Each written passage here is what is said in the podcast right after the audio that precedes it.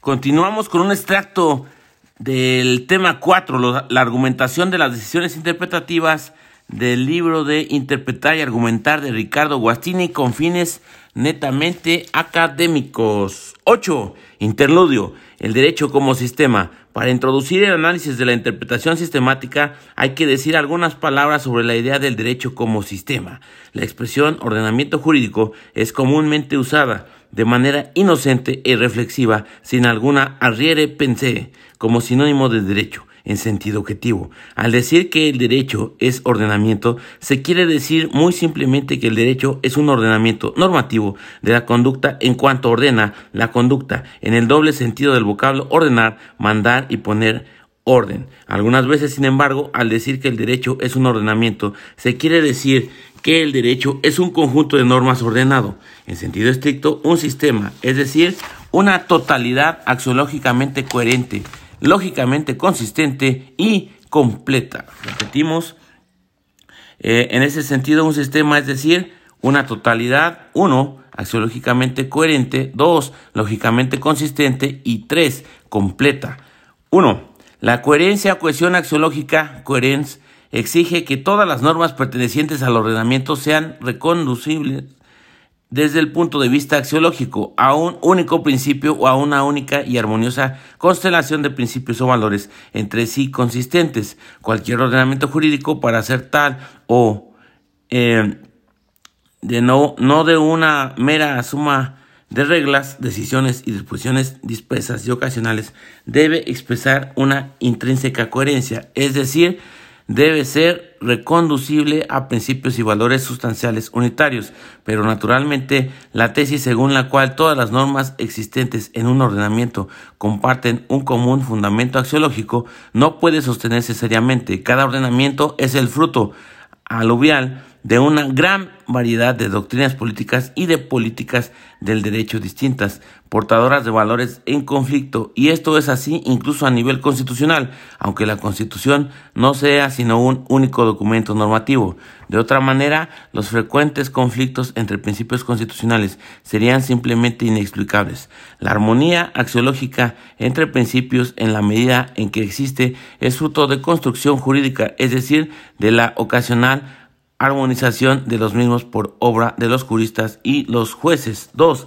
La consistencia lógica, consistency, exige algo menos que la cohesión. Consiste simplemente en la ausencia de antinomias, conflictos lógicos, incompatibilidades entre normas pero también la tesis según la cual los ordenamientos son consistentes es, como resulta evidente, insostenible. Las normas existentes en un ordenamiento han sido dictadas en tiempos distintos, en circunstancias distintas, por parte de las más variadas autoridades normativas, cada una de las cuales perseguía una política del derecho propia, eventualmente en conflicto con la de otras autoridades. Tales normas eh, no son consistentes ni podrían serlo. Por tanto, si todo ordenamiento eh, antinomias, de hecho, innegablemente las hay, si no hubiese antinomias, por lo demás, la cultura jurídica no habría elaborado y la autoridad normativa no habría en algún caso codificado los principios o criterios encaminados a resolverlas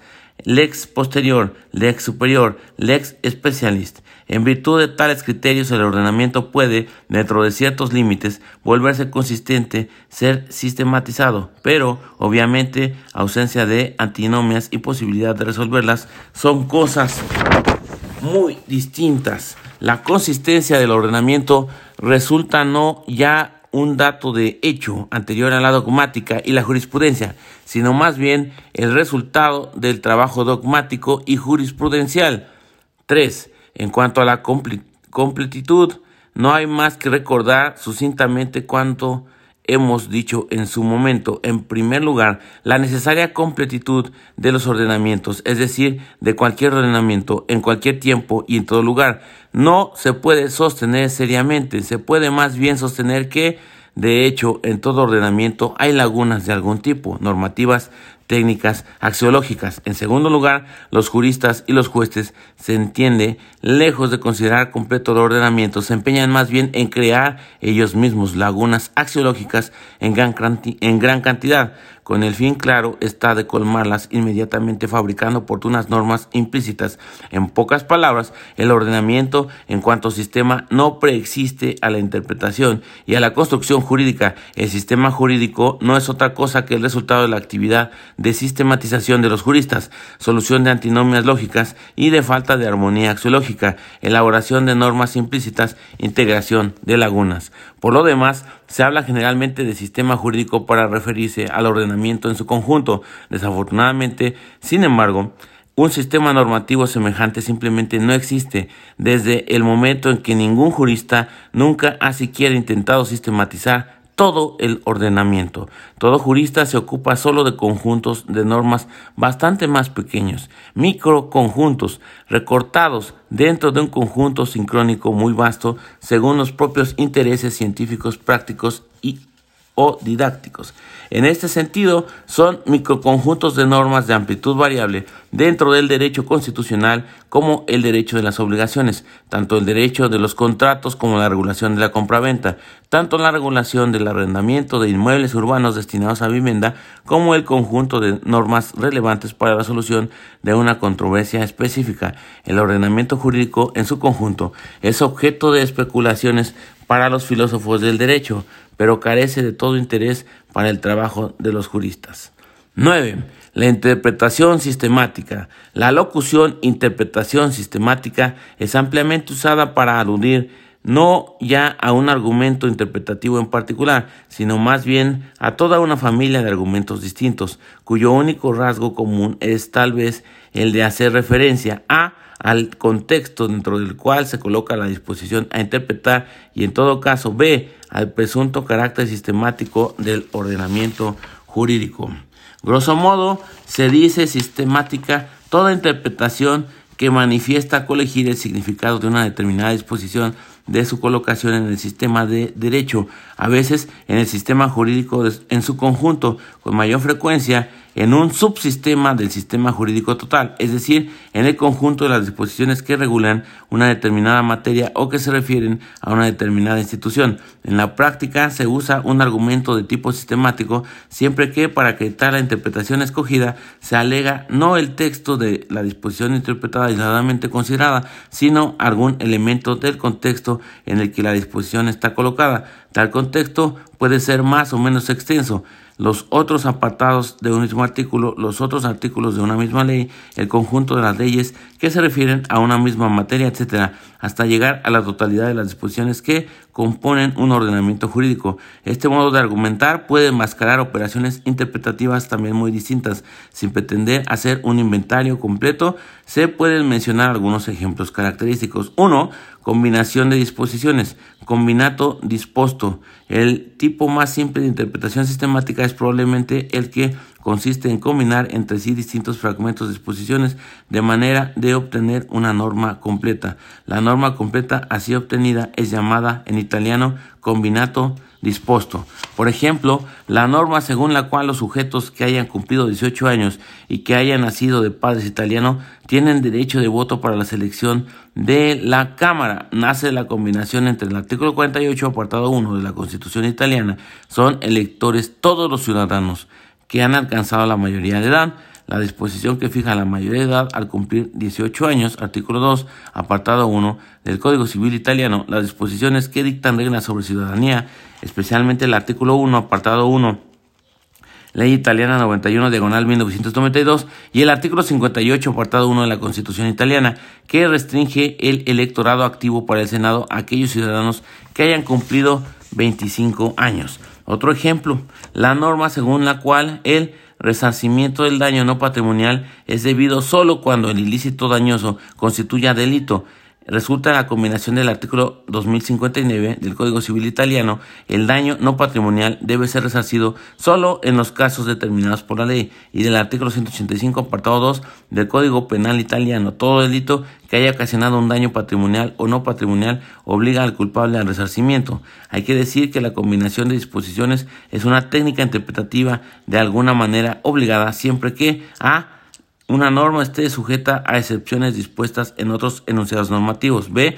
Un enunciado normativo contenga un reenvío expreso a otros enunciados normativos. C. El antecedente de una norma haga referencia no a meros hechos, sino a hechos calificados por otras normas, lo que equivale a un reenvío implícito. 2. El argumento de las celes materia. Un tipo muy común de interpretación sistemática es aquella que se apoya sobre el argumento llamado topográfico o de la sede materia.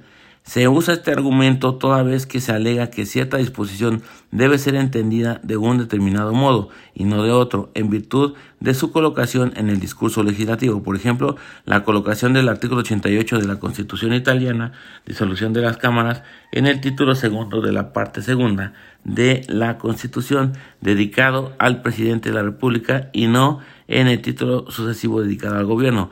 Puede ser usado como argumento en favor de la tesis según la cual el poder de disolver es un poder estrictamente presidencial y no gubernamental, por lo que la iniciativa para la disposición recae en el presidente y no en el gobierno, o bien en caso de conflicto entre derechos o principios constitucionales, el orden en que los derechos o principios son enunciados en el texto constitucional podría ser usado como argumento en favor de la prevalencia de uno, del enunciado primero, sobre el otro, como si el orden de enunciación correspondiese a un orden de valor, o bien la colocación del artículo 73 del Estado albertino. La interpretación de las leyes de manera obligatoria para todos corresponde exclusivamente al Poder Legislativo. En la sección dedicada al Poder Judicial y no en aquella dedicada a la potestad legislativa constituía un argumento en favor de la tesis según la cual la disposición en cuestión no facultaba al legislador para interpretar auténticamente, sino que prohibía hacer interpretación auténtica al Poder Judicial. 3. El argumento de la constancia terminológica. Un argumento típico de la interpretación sistemática consiste en apelar a la presunción según la cual en el lenguaje legislativo existe constancia terminológica. Se trata de ese punto de vista según el cual el legislador utiliza un término o sintagma siempre con el mismo significado cuanto menos al interior de un mismo documento normativo, y recíprocamente cuando el legislador utiliza términos o sintagmas distintos. Estos no pueden tener un mismo significado, al menos no en el ámbito de un mismo documento normativo. Argumenta así, por ejemplo, quien sostiene que términos como posesión o detención conservan el mismo significado en las leyes civiles, en las penales y en las tributarias. Argumenta así, para dar otro ejemplo, quien sostiene que en el texto constitucional las expresiones fuerza de ley y valor de ley no son sinónimicas es decir, no tienen el mismo significado, sino que tienen significados distintos. 4. El argumento de la, de la, inconstancia terminológica es típica de la interpretación sistemática, sin embargo, también la presunción opuesta a la anterior, es decir, ese punto de vista según el cual toda expresión del lenguaje legislativo percibe un significado del peculiar eh, contexto en el que es colocada, por lo que no se puede dar por descontado que una misma expresión conserve el mismo significado al cambiar de contexto. Argumenta así, por ejemplo, quien sostiene que la expresión gran empresa asume significados diferentes en las distintas leyes que se refieren a las grandes empresas. En el ordenamiento italiano, Ley 675, diagonal 1977 sobre reconversión y reestructuración industrial, Ley 787, diagonal 1978 sobre saneamiento financiero de las empresas, Ley 95, diagonal 1979 sobre administración extraordinaria de las grandes empresas en crisis, etc. 5. Interpretación conforme pertenece al género de la interpretación sistemática, también la interpretación conforme, pero esta merece una mención específica. Hablaremos sobre ella en el próximo apartado. En conclusión, la locución interpretación sistemática parece usarse para referirse a argumentos interpretativos variados e inconexos entre ellos, por lo que es difícil atribuir a esta un preciso significado. Para simplificar las cosas, conviene entonces restringir el concepto de interpretación sistemática a una técnica interpretativa específica mediante una redefinición. Llamaremos, por tanto, sistemática en sentido estricto aquella interpretación que previene las antinomias o las incongruencias axiológicas en el ámbito de un único texto normativo. ¿De qué modo? Evitando extraer de una determinada disposición, supongamos el artículo 10 de cierta eh, ley, eh, una norma que estaría lógica o axiológicamente en conflicto con otra norma, previamente o contextualmente extraída de otra disposición del mismo texto normativo, el artículo y de la misma ley. En otras palabras, se hace interpretación sistemática en sentido estricto cada vez que se excluye determinada eh, atribución de significado que si fuera admitida haría un texto normativo la constitución, una ley, un código, etcétera, internamente inconsistente o incoherente. Este modo de interpretar es obvio, presupone que la voluntad del legislador es lógicamente consistente y axiológicamente coherente, que, en conclusión, el legislador no quiere contradecirse, por lo menos no en el ámbito de un único texto normativo. Por ejemplo, el artículo 95, apartado 2 de la Constitución italiana, dispone que los ministros son responsables colegiadamente de los actos de el Consejo de Ministros. La locución responsabilidad colegiada, abstractamente considerada, podría ser entendida como referida también a la responsabilidad penal, pero esta posible interpretación se excluye de contexto, ya que el artículo 27, apartado 1 de la misma Constitución establece expresamente que la responsabilidad penal puede ser solo personal. O también otro ejemplo, el artículo 100, apartado 2 de la Constitución italiana dispone que el Tribunal de Cuentas ejerce el control eh, preventivo de legitimidad sobre los actos de gobierno. La locución actos de gobierno, entendida al pie de la letra, parece referirse a todos los actos gubernamentales desde el momento que no excluye ninguno, incluidos los actos con fuerza de ley. Pero esta interpretación se excluye a partir de una doble consideración. Por un lado, el control de legitimidad sobre los actos con fuerza de ley puede ser solo un control de constitucionalidad. Los actos con fuerza de ley están subordinados a la Constitución, no a las leyes. Pero, por otro lado, el control de constitucionalidad de las leyes y de los actos con fuerza de ley se, se, se confía, artículo 134 Constitución italiana, al Tribunal Constitucional, por lo que no puede ser ejercitado por el Tribunal de Cuentas. 10. La interpretación conforme. Interpretación conforme. La interpretación conforme, una especie del género interpretación sistemática entendida en sentido lato, es aquella interpretación que previene las antinomias y o las incongruencias arqueológicas entre normas formuladas por textos normativos distintos y jerárquicamente ordenados, evitando extraer de una determinada disposición, supongamos el artículo X de cierta ley, una norma que estaría en conflicto con otra norma, previamente extraída de una disposición perteneciente a un texto normativo distinto y jerárquicamente superior, digamos el artículo I de la Constitución. En otras palabras, se hace referencia, eh, se, hace, referencia a la interpretación conforme. Cada vez que se adopta, se adecua el significado de una disposición al significado previo o contextualmente establecido de otras disposiciones de rango superior.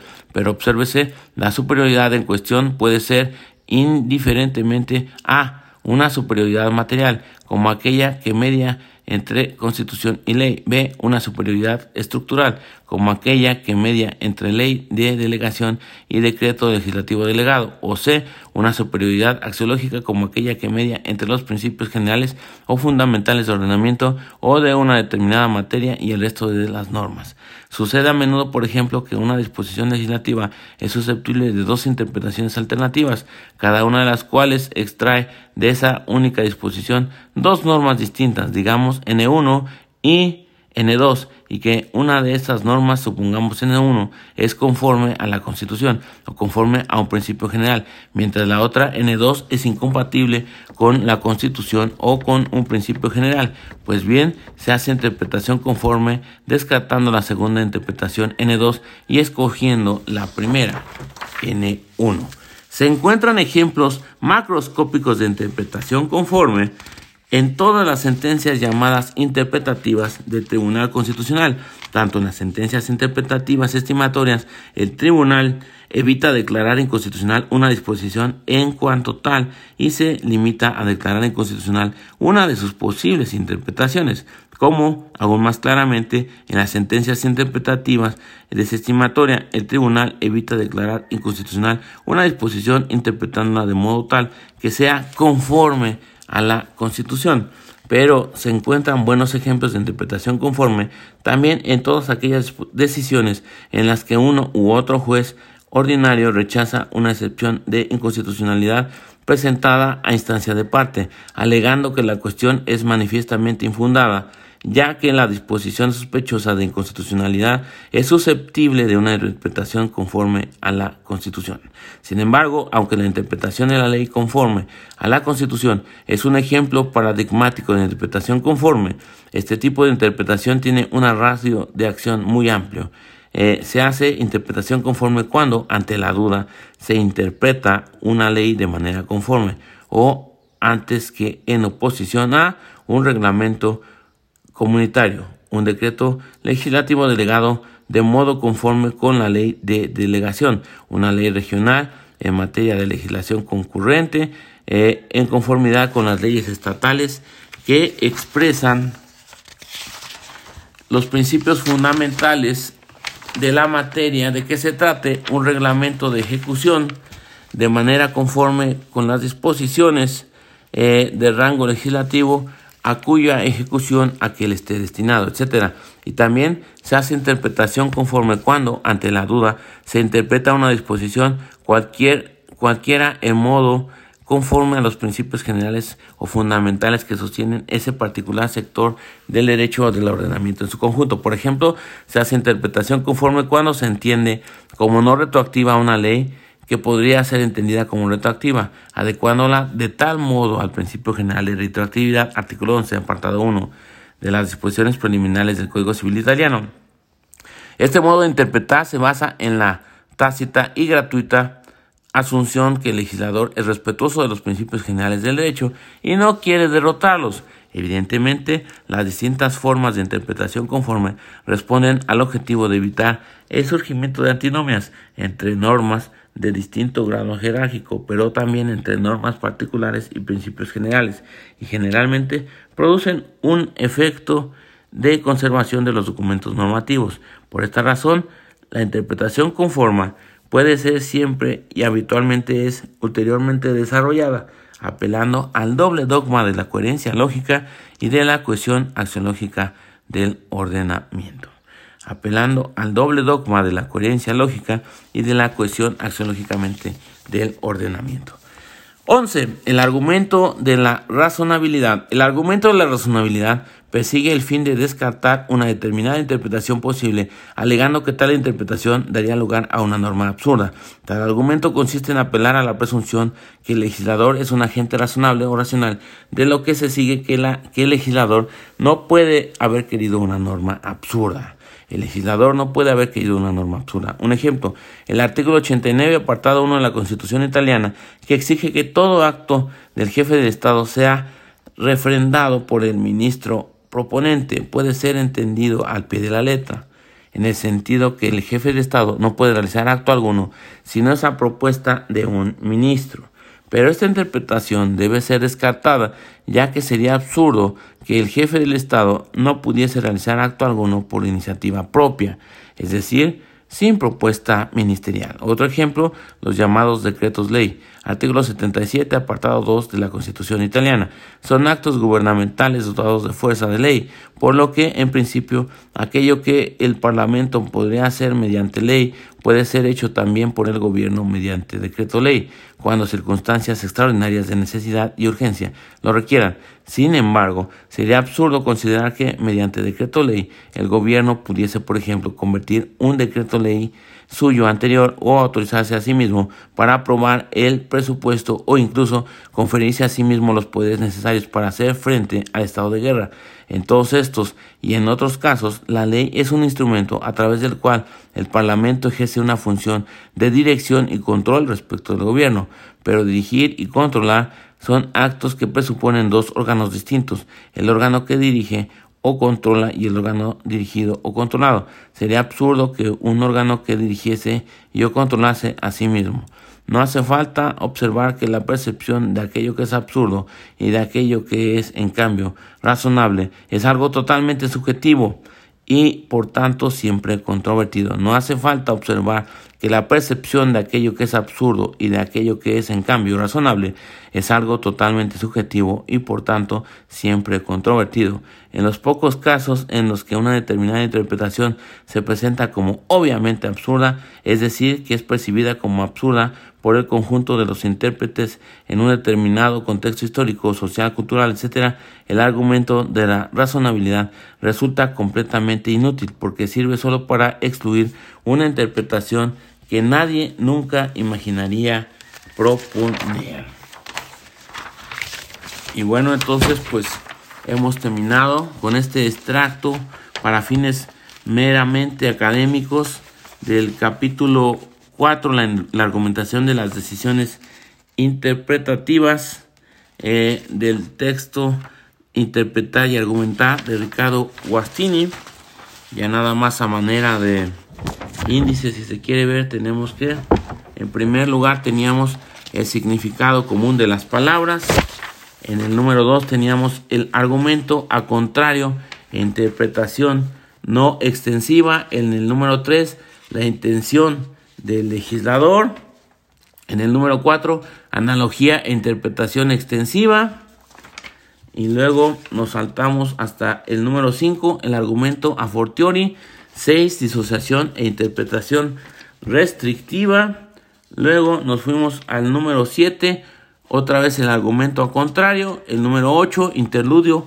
El derecho como sistema. El número 9. La interpretación sistemática. Y luego nos pasamos al número 10. La interpretación conforme. Para concluir con el número 11. El argumento de la razonabilidad. Este fue entonces el capítulo cuarto, la argumentación de las decisiones interpretativas, entendido por el número uno, el significado común de las palabras, el número dos, argumento a contrario e interpretación no extensiva, el número tres, la intención del legislador, el número cuatro, analogía e interpretación extensiva, luego tenemos el número cinco, que es referente al argumento a fortiori, el 6, disociación e interpretación restrictiva. El número 7, otra vez el argumento a contrario. 8, eh, interludio, el derecho como sistema. 9, interpretación sistemática. 10, la interpretación conforme. 11, el argumento de la razonabilidad. Y sin más por el momento nos despedimos de este podcast que fue meramente para efectos académicos. Bye bye.